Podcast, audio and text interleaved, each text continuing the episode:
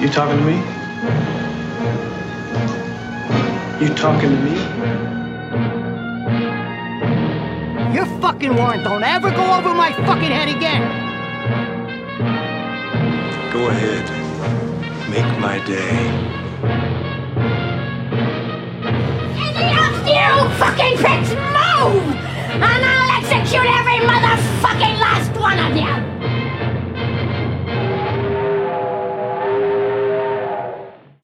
Herzlich willkommen zu einer neuen Folge von Cap vs. App, dieses Mal Episode 16, L'année dernière à Marienbad von Alain René, unsere alte Perle. Nicht äh, letztes Jahr in Marienbad. Genau.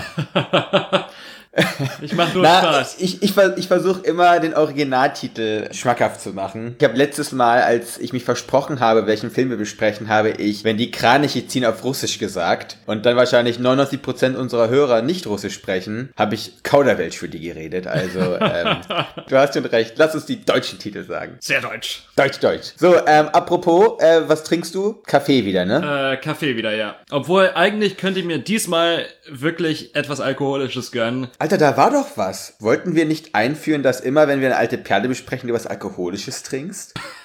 Merkst du selbst, ne? Ja, ja, aber das Problem Ja. ist einfach, ich bin bei meiner, bei meiner Mama zu Hause. Wir haben Thanksgiving. Also, wirklich ein besonderer Tag heute. Auf jeden Fall, die stehen alle in der Küche. Und wenn ich da reinwandere mit meinem Kaffee und mir auf einmal Bourbon in die Tasse gieße, dann denken sie wirklich alle, dass ich ein Problem habe. Aber merkst du nicht gerade selber, du hast gerade gesagt, ihr habt Feiertag. Äh, shit. Ich Naja, ich, ich meine ja nur. Ja, ja. Du hast dich gerade eher reingeredet als rausgeredet, aber naja.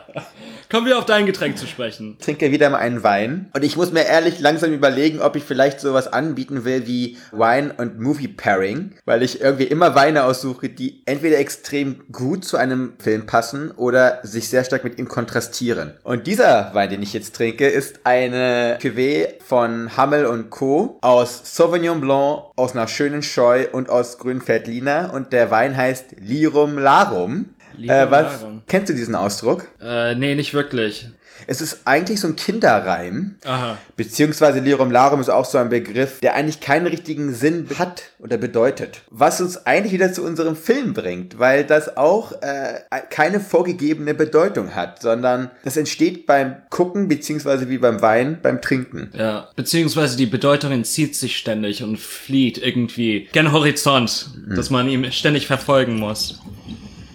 Ähm, Sorry, ich war gerade abgelenkt vom ersten Schluck. natürlich, ist, alles äh, gut, alles gut. Wie, wie Schmeckt schmeckt geil. Ich mag ja Scheu ganz gerne hin und wieder, also Scheurebe. Leicht, sowas Süßes, Fruchtiges. Es ist toll. Guter, guter Einstieg. So, aber lass uns bitte gerne zum Film kommen. Weißt du, was ich außerdem gerade mache? Ich gucke den Film gerade nebenher. Stumm habe ich den mir einfach daneben gerade angemacht. Einfach nur, um Aha. die Bilder nochmal auf mich wirken zu lassen. Ich hatte, als ich das Review geschrieben habe, als ich die Kritik geschrieben habe, hatte ich einen Filmstill, also so ein, so ein Schnappschuss aus dem Film im Dokument, damit ich das auch Welchen? vor Augen hatte. Ein Bild von den zwei Figuren, von ihm und von ihr, wie sie auf der Terrasse stehen und auf den Garten herabschauen. Das machen sie ja zwei, Leider drei habe ich es Mal. gelöscht jetzt. Das machen sie ein paar Mal, ja. Immer wiederholt. Ja. Ja, das ist einfach ein überwältigender Film. Ich weiß nicht, es ist, vielleicht reden wir deswegen so um den heißen Brei, weil es schwierig ist, diesen Film frontal anzugreifen. Beziehungsweise nicht anzugreifen, sondern sich ihm überhaupt zu nähern. Du hast es ja gesagt davor, der Film entzieht sich einem immer wieder. Und deswegen rücken wir immer wieder nach. Und Ja. das fand ich unglaublich schön. Es gibt einen Satz, den sagt sie dann zu ihm, wie soll man sich einem Schatten nähern? Eigentlich ist das in dem Sinne die Beschreibung, wie wir als Zuschauer dauernd irgendwie diesem Film hinterhergehen und immer wieder eine neue Bedeutungs- und Sinnebene für uns aufbauen, die dann wieder äh, kaputt gemacht wird. Diese Haltung, diese, diese typische Zuschauerhaltung, die kann sehr anstrengend sein, wenn man das durchgeht. Aber ich glaube, das Geheimnis dahinter ist, sich einfach mal fallen zu lassen, sich mal frei zu machen und einfach mal den reinen Film an sich auf sich wirken zu lassen. Ja. Eigentlich haben wir jetzt als Tradition ja gemacht, dass wir immer eine kleine Synopsis geben von dem Film. Das ist bei dem relativ einfach. Wir haben ein Barockschloss, in dem eine Gesellschaft zusammengekommen ist. Aus dieser Gesellschaft kommt dann ein Mann, der sich einer Frau nähert und ihr weismachen will, eigentlich die ganzen 90 Minuten lang, dass er sie schon mal getroffen hat, ein Jahr davor. Und sie mag sich, beziehungsweise kann sich daran partout nicht erinnern. So, das Genau. ist der Plot, oder? Das war's. Es ist magisch, was man alles mit diesem einfachen Plot machen kann, ne? So viel da, so viele Ebenen und trotzdem weiß ich nicht, am Ende will man oder bin ich irgendwie dazu geneigt, diesen Film nur an seiner Oberfläche lesen zu wollen. Weißt du, was ich meine? Und nicht irgendwie eine, eine Tiefe darin sehen zu wollen. Also jetzt nicht als Allegorie zu sehen zu wollen. Weißt du, was ich meine? Ja. Ich glaube, das ist auch eine der Sachen, die ja immer über diesen Film gesagt wird. Jeder muss sich diesem Film selber nähern und jeder muss den für sich selber irgendwie, irgendwie ähm, äh, entdecken. Kann auch legitim sein zu sagen, ich mag diesen Film nicht. Ich kann mit dem Film nicht anfangen. Das kann auch passieren. Ja. So. Wir besprechen ja einfach einen der großen Filmwerke, die es jemals gegeben hat. Ne? Also die sind ja, ja eine so, solche Strahlkraft. Nicht auf Biegen und Brechen versuchen, irgendetwas Pseudo-Intellektuelles da reinzulesen, sondern das rauszuziehen, was man als einzelner Zuschauer dann darin sieht. Und man Ja. kann sehr, sehr viel darin sehen. Es gibt solche schönen Details und so, so kleine Momente und so Sekunden, wo etwas unglaublich reich und wieder voll ist. Ich habe den Film jetzt schon drei, vier Mal geguckt und jedes Mal sehe ich einen anderen Aspekt. Das macht ganz, ganz viel. Und das ist ein lebendiges Dokument. Ja. Du hast in deiner Kritik erwähnt, dass der Film für dich oftmals wie ein Horrorfilm wirkt. Und das war ein Ja. Aspekt, wo ich ein bisschen nachhaken wollte, weil das für mich sehr stark auch meine Wahrnehmung des Films geprägt hat. Dieser Aspekt halt immer noch für mich nach. Ähm, kannst du darauf ein bisschen, darüber ein bisschen mehr sagen? Erste Mal habe ich da so richtig nachgedacht, als es diese eine Kamerafahrt gibt durch diese Gänge, ne? Ist sogar relativ lang und am Ende biegt dann die Kamera mit der Bewegung um die Ecke und dann steht da die Unbekannte. Ich nenne sie immer die Fliehende. Dieser Moment, als er dann um die Ecke biegt, da kam mir sofort die Reminiszenz zu Shining, wo der kleine Junge auf dem Dreirad um die Ecke biegt und dann stehen da die Twins und halten sich an den Händen. Und hier biegen sie um die Ecke und danach hast du diese Frau mit diesem zombieartigem Lächeln, die die Arme ausbreitet und dann kommt dieser extrem brutale Schnitt immer und immer wieder, wo immer wieder in diese Arme reingeht und das eigentlich wie eine Bedrohung wirkt. Das war dieser Aspekt, wo es für mich total auf die Zwölf war mit dem Horrorelement. Dann natürlich die ganze Szenerie. Du hast dieses große, verwirrende Labyrinth, was man da Schloss nennt, mit ganz, ganz viel Schatten, ganz, ganz viel Dunkelheit auch. Oder auch zum Beispiel, wenn die Sonne scheint und es hellster Tag ist, draußen im Garten, diese Geometrie, die dort ist, die wirkt so perfekt, dass sie schon wieder angsteinflößend ist. Ja. wenn dann noch Figuren dort leblos herumstehen, das hat etwas was Beängstigendes, weil es so absolut entmenschlicht ist. Es gibt auch diesen Moment auf dieser Terrasse draußen bei Tageslicht, wo es komplett überbeleuchtet ist. Das ist auch einer der besten Momente dieses Films für mich. Man nimmt wieder wahr, dass das ein, man nimmt das Medium an sich wahr, dass man einen Film schaut, dass das eine, eine Kamera ist, die das aufnimmt und dass es eben Überbeleuchtung ist und dass es dann dieser Effekt, der erzielt wird, ist ganz, ganz komisch. Es ist so eine, eine Veräußerung irgendwie. Da läuft mir der kalte Schauer über den Rücken. Ja, eigentlich ein so technischer Film in vielen Aspekten, das ist wirklich erschreckend, positiv gesehen. Also es ist wirklich, es nimmt ein, es nimmt einen total mit. Gerade diese Frauenfigur, ihren Gesten, die sie hat, immer mit ihrem Arm, den sie sich irgendwie selber über die Schulter legt, das hat auch etwas sehr Verletzliches und so eine verletzbare Eleganz, die einen einfach mit reinzieht. Und dann hast du immer diesen Singsang, die Erzählerstimme, die einen immer wieder reinzieht, diese Orgeltöne, die dauernd erklingen. Also alles versucht wirklich dich immer wieder so rein zu, nicht reinzulullen, aber dich so reinzuziehen hypnotisch. Und dann kommt wieder eine Abfolge von krassen, starken Schnitten. Surreal wirkenden Montagepunkten manchmal auch. Das ist so eine Brutalität, die sucht seinesgleichen. man fühlt sich fast gezwungen, das mit äh, der der Lo mit der Logik des Traums zu vergleichen. Der der Move, du hast Surrealismus erwähnt, es fühlt sich dem Traum verwandt. Du hast auch diese diese Figur erwähnt, also sie, aber auch die anderen, die zwei Männerfiguren, die die Hauptrollen sind absolut magnetisch. Also besonders der Spieler, es wird suggeriert, dass er eigentlich ihr Mann ist, aber das das muss Ja, nicht genau. sein. Mhm. Mit dieser Visage, er sieht so ein bisschen aus wie ein sehr dünner sehr dünner französischer Boris Karloff. Weil du gerade den Spieler erwähnt hast, gerade auch das Spiel an sich, da hat man einen guten Angriffspunkt, sag ich mal, als Zuschauer vielleicht. Ja. Wir sind ja beide auch sehr gut auf diesen Film vorbereitet gewesen, einfach dadurch, dass wir Hiroshima Mon Amour kannten und auch Und, den, und ich liebe diesen Film auch. Also das ist, äh, Nacht und Nebel. Nacht oh, und Nebel. also, also à la René ist es einfach einer der, äh, ein Filmemacher aus dem Olymp. solcher Sicherheit in der in der Führung, in der das ist ein Film, wo man wirklich den Auteur erkennen kann. Diese Herangehensweise an Filmkunst und äh, Filme machen, das, wo das spürbar ist. Wo ich beim Auteur einen kleinen Zwischensatz einpacken möchte, weil das Drehbuch nicht von ihm, das ist von Alain Robbe-Grelier. Da haben sich aber zwei Leute gefunden, die die gleiche Vision gehabt haben und dann eigentlich so Hand in Hand das umgesetzt haben. Gerade kommt ja die Szene mit dieser langen Gangfahrt und gleich biegt sie um die Ecke. Es ist so gut. Es ist so gut. Was mit Licht und was mit Schatten gemacht. Und dann kommst du in diesen Raum rein, der ist total überbelichtet. Boah. Das Ding musst du mal einsam in einer einsamen Stunde um 12 Uhr nachts irgendwie gucken, wenn es draußen stürmt und regnet und überall knarrt ist. Ja. Monumental. Apropos, äh, schau da auf das Kino. Ich weiß nicht, ob es dir aufgefallen ist. Wie ist es dann, äh, ich ist es beim zweiten oder dritten Mal gucken, euch mal aufgefallen. Relativ stark am Anfang des Filmes gibt es eine unglaublich interessante Einstellung, in der jemand schwebt. Hast du das gesehen? Nee. Und weißt du, wer da schwebt? Wer schwebt Das ist da? absolut seltsam. Alfred Hitchcock. Ohne Scheiß. Ohne Scheiß. Warte da mal. gibt es einen Shot von der Treppe runter zu dieser, zu dieser Gesellschaft. Rechts im Bild, da ist eine schwebende Gestalt. Und das Aha. mutet an wie Alfred Hitchcock. Unglaublich. Das meinte ich davor auch mit diesen Kleinigkeiten, mit diesen Verspieltem eigentlich auch. Total abstrusen. Weil, was macht da ein schwebender Alfred Hitchcock in diesem Film? Fragt man sich.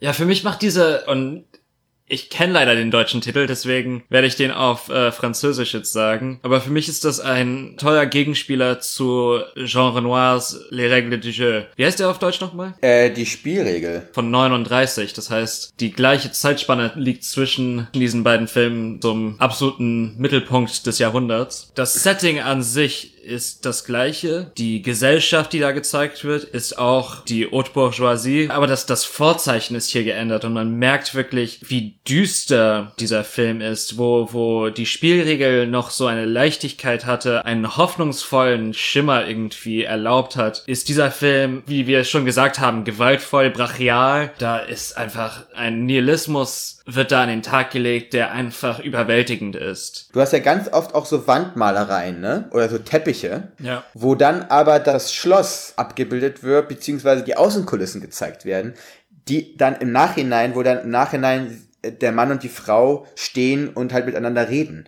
Also da sind so viele kleine inter- oder auch intratextuelle Verknüpfungen drin, die sind sowas von unglaublich äh, vielzählig und aber auch liebevoll und irgendwie auch äh, ja so einzigartig verwoben und reingepackt. Das ist, ich glaube, wir wiederholen uns die ganze Zeit, aber man, man Ja. stolpert immer wieder über etwas, wenn man diesen Film einfach nur reinguckt so. Wir wenden die, die ganze Methode des Films an, um uns dem zu nähern. Ne? Also diese Wiederholung ist, glaube ich, der Sinn und die Sache an sich. Wir sind auf jeden Fall in einer Zeitschleife gefangen, das kann man schon mal jetzt sagen. Alter, der ist echt Alfred Hitchcock schwebend. Das ist halt krass. Da wird auch so viel vorweggenommen, was für uns Postmoderne heißt. Schon hier vorausgeahnt beziehungsweise umgesetzt. Ich weiß nicht, wie du dazu stehst, aber diese, diese Pe- Periodisierung in moderne, Postmoderne macht für diesen Film überhaupt keinen Sinn. Also dieser Film stellt diese Periodisierung überhaupt in Frage, glaube ich. Wenn du vielleicht noch weißt, habe ich darüber so eine halbe Bachelorarbeit geschrieben, äh, dass es nichts Neues unter der Sonne gibt. Also im Sinne von, wir gucken mal zurück aus unserem heutigen Standpunkt und kategorisieren alles andere irgendwie in, in ganz gewisse Wellen und dann kommt irgendwann die moderne und dann kommt die postmoderne, die sind wir wieder der neueste heiße Scheiß. Wird das halt wirklich irgendwie nicht mehr relevant, wenn du siehst, dass diese Filme von vor 50 Jahren eine Innovationskraft immer noch in sich bürgen, die für Jahrzehnte immer noch ausreicht. Ich meine, dieser Also- Film sollte, solange es noch Film gibt, modern wirken. Hoffe ich zumindest. Was er wirklich geschafft hat, ist, einen Film als Technik zu haben, ohne dass wir am Ende Figuren haben, an denen wir uns wirklich langhangeln können. Ne? Weil die sind relativ bedeutungsarm. Blass. Auch wirklich, die, blass. die haben ke überhaupt keine Tiefe, weil das, das wird ihnen gar nicht erlaubt. Wo soll die Tiefe herkommen? Ja. Weil sie bewegen sich immer in Zirkeln um gleiche Momente, um gleiche Situationen, um Erinnerungen, um Träume. Das sind dann einfach oberflächliche Anknüpfungs- und Betrachtungspunkte, denen wir auch als Zuschauer folgen können. Und dadurch wirkt es auch einfach dann vielleicht dauernd modern, weil es nicht verstauben kann. Das, was dieser Film eigentlich erzählt, ist eigentlich ein Gefühl. Auch ein Gefühl von den Zuschauern. Ein Gefühl von Überraschung, von Erinnerung, von Sehnsucht, vielleicht auch Sinnsuche. Es erzeugt einfach nur Emotionen, ne? Ohne dass man es an irgendein Thema Packt. Außer vielleicht äh, eine, eine verlorene Liebe oder so etwas. Aber so ein allgemeines, universales Thema am Ende des Tages, das kann man sich ja nicht um den Hals hängen, so als Film. Deswegen äh, wirkt dieser Film dann unglaublich modern, weil der einfach von neuen Zuschauern auf seine eigene Weise betrachtet werden kann. So, das war's jetzt, oder was? Eigentlich schon, oder? Na komm, ein bisschen müssen wir noch machen, damit ich noch ein bisschen was zusammenschneiden kann. du musstest auch wieder Walter Benjamin reinbringen in deiner Kritik, ne? Das war wieder so klar. War das, war das, ich habe noch, noch gar nicht Walter Benjamin äh, in irgendeine Kritik reingebracht, oder? Wir unterhalten uns ja auch abseits des Podcasts und irgendwie fällt immer Walter Benjamin an irgendeiner Stelle. Vielleicht Ja. verwebe ich auch gerade. Vielleicht verwebe ich, auch gerade diese beiden Ebenen, aber hey, das, wir gucken gerade letztes Jahr Marienbad. Ja, Dann passt ich- das nur. Ich, äh, ich beschäftige mich auch einfach sehr intensiv mit ihm zurzeit, deswegen. Ähm, aber ich, ich habe den geschaut und ich habe einen, einen guten Freund hier an der University of North Carolina, mit dem ich mich auch über, über Benjamin, aber auch über Film unterhalte. Und während ich den Film geguckt habe, habe ich ihm so nebenher geschrieben, dieser Film ist alles, worüber wir in den letzten Monaten gesprochen haben. Diese Beschäftigung mit Erinnerung, mit äh, Zeit, mit Film als Medium, mit Gesellschaft, mit, aber auch mit Klassengesellschaft. Wir sehen, diese Leute sind wir haben es ja ges gesagt, dass das die Elite ist. Wir sehen, dass ihnen ständig nachgeholfen wird von, von diesen gesichtslosen Butlers und äh, Hilfspersonal, die eigentlich nur auftauchen als Szenerie. Wir haben auch erwähnt, dass, oder du hast diese, dieses, dieses Voice-Over erwähnt, diese, wo er dann sagt, Marmor, Sand, Gestein. Also er, er, er nennt diese, diese natürlichen Elemente und es gibt so den Anschein von Natürlichkeit, obwohl wir ständig daran erinnert werden, dass das eigentlich alles künstlich ist, äh, dass das alles ein Gebilde ist und nicht ein ähm, Abbild der Natur. Du hast diese Marmorsäulen, du hast dieses prunkvolle, dieses protzige, dieses, ja, einfach auch irgendwie so überdimensional groß wirkende Schloss. Und ich sehe gerade wieder eine Szene, wo irgend so einer dieser Feiergesellschaft einfach nur ein Bild anschaut dieses Schlosses wieder. Also alles führt wieder zurück zu diesem unglaublich artifiziellen Charakter. Alles dreht sich nur in so einem eigenen Kreis. Also es ist jetzt gerade der Anfang des Filmes, weil ich jetzt zurückgespult habe. Da verliert sich auch dann der Raum und die Zeit, weil jetzt gleich kommt ein Schnitt wo wir die gleiche Kamerafahrt nochmal haben. Gleich sitzt da unser männlicher Protagonist. Es ist genau die gleiche Szene, genau die gleiche Kameraeinstellung, die gleichen Figuren, außer eine wurde getauscht. Es ist eigentlich nichts natürlich in diesem, an diesem Film. Und du wirst dauernd wieder mit der Nase draufgehauen, dass hier wirklich ein Kameramann ist, dass es hier einen Editor gibt, dass es hier einen Regisseur gibt, dass es hier Anweisungen gibt. Die ganze Zeit. Und trotzdem entwickelt dann dieser Film aus diesem Produktionskontext heraus so ein Eigenleben, in dem wir dann selber damit umgehen und umspringen können und dann unseren eigenen Film daraus machen. Und das ist doch eigentlich ziemlich geil. Das ist das Revolutionäre an diesem Film und wo sich das ganze, das gesamte Potenzial des Mediums auch entlädt. Das ist einer meiner Lieblingsfilme geworden. Äh, Irgendwie gucken wir gerade nur Lieblingsfilme, ne? Das ist so tendenziell. Ich glaube, wir müssen das wiederholen, dass du den, äh, den Film im Hintergrund schaust. Das ist äh, ganz produktiv gewesen diesmal. Ja gut, das ist auch ein Film, wo das Wort auch nicht so wichtig ist, deswegen kann man das ganz gut gucken. Also man kann dann einfach mal hin und her springen, mal ein bisschen gucken. Ich hänge die ganze Zeit mit meinen Augen an diesem Film. Ich kann gar nicht woanders hingucken. Der fesselt mich einfach. Und Das Ja. ist so, so beeindruckend wirklich und dann auch wirklich, was Dunkelheit und Licht bedeuten in diesem Film. Einfach ein Meisterwerk. Ich glaube, wir gehen den Leuten richtig auf den Sack mit unserer Lobhudelei hier, aber Überhaupt kein Hate. so. Wir haben kein Hate. Keine, kein, kein Satz Hate. Vielleicht schon mal jetzt zur Vorbereitung und langsam den Swift, weil ich glaube, wir, wir, es wurde jetzt von uns alles gesagt zu dem, zu dem Film. Wir freuen uns über jeden, der sich diesen Film jetzt anschaut und wir freuen uns über jede Meinung, die mit uns geteilt wird. Wie gesagt haben, ein, ein, ein Film, der eigentlich absolute Subjektivität in einem objektiven Produktionskontext erfahrbar macht und dann auch für jeden Einzelnen zulässt. Äh, kann ich nur So. unterschreiben. Wir werden die nächsten drei Folgen, Episoden, das werden besondere werden, nicht wahr? Ja, Specials. Die erste wird sein, wir werden eine kleine Trailer-Show machen. Beziehungsweise wir werden Trailer gucken, eine Trailer-Analyse machen. Weil es ist schon manchmal rausgekommen, ne? Wir haben oft schon Filme besprochen, wo wir dann den Trailer geguckt haben und dann dachten uns, hey, den Film müssen wir auch nicht mehr gucken. Wurde Ja. uns alles schon gesagt. Zehn Filme wollten wir machen, ne? Zehn, so a drei Minuten pro Trailer, dass wir so auf eine halbe Stunde kommen circa. Also wir freuen uns auch über Vorschläge, welche Trailer wir besprechen könnten. Genau. Ne? So, dann, äh, dann bis nächste Woche, ja? Dann bis dann. Ciao, ciao. Ciao.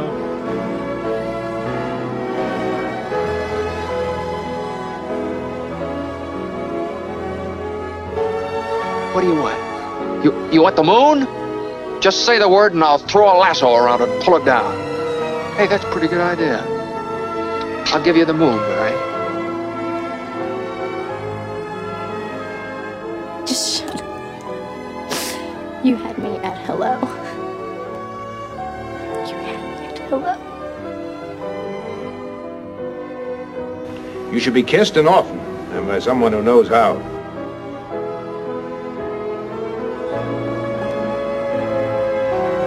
I'm also just a girl. Standing in front of a boy. Asking him to love her.